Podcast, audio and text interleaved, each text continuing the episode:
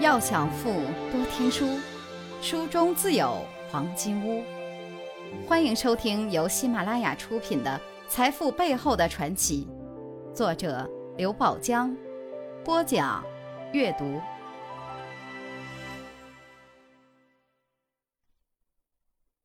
第三课，他们都曾经干过。第一节，你是老板，随便干点什么不好？二十世纪八十年代，有个年轻人在深圳从事饲料中转生意，从东北运来玉米等原料，然后销往各大饲料加工厂。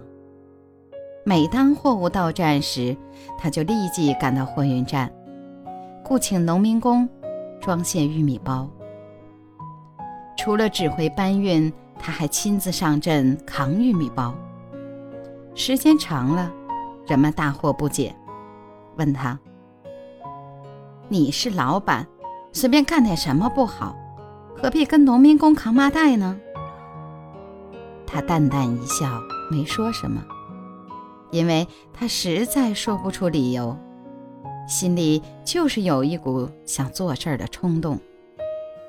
就是凭着这股冲天的干劲儿，他的饲料生意越做越大，销路。已不成问题，但有限的运输能力成了制约事业发展的瓶颈。当时火车皮异常紧俏，谁有本事多弄一个车皮，就等于把钱赚到手了。为了能申请到计划外的指标，他拎着两条三五牌香烟，敲开了货运站主任的家门。还没等他张嘴，主任先开了口：“你是来要车皮的吧？”主任的开门见山让他大感意外，只好点头说：“是，是。您能给我两个计划外的车皮吗？你把烟拿回去，明天到办公室找我。”主任对他说。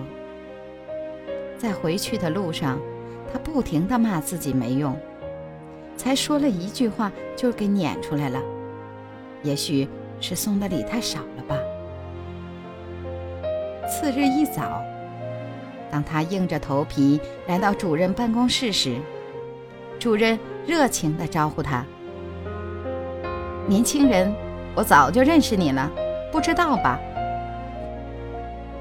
这才是第二次见面。”主任早就认识我了，他心里嘀咕着：“我在货运站工作这么多年，只见过一个扛麻袋的老板，那就是你。我觉得你很想干一番事业，一直想帮帮你，没想到你主动找上门来了。”主任爽朗的笑声终于让他如释重负。这个年轻人。就是后来的万科董事长王石。他在自传《道路与梦想》中提起此事时写道：“通过这件事，我悟出了一个道理：在商业社会里，金钱不是万能的，金钱是买不来尊重和荣誉的。那个主任正是欣赏我做事的态度和吃苦的精神。”所以才愿意无偿的帮助我。财富箴言：干吧，贵人就在不远处看着我们。要奋斗，要争取，要送礼，别行贿。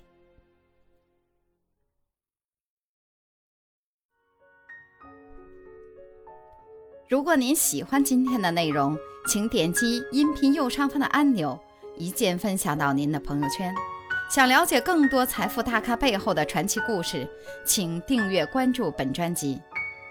感谢您的收听，欢迎您在评论区留言互动，分享您在财富路上的成功故事。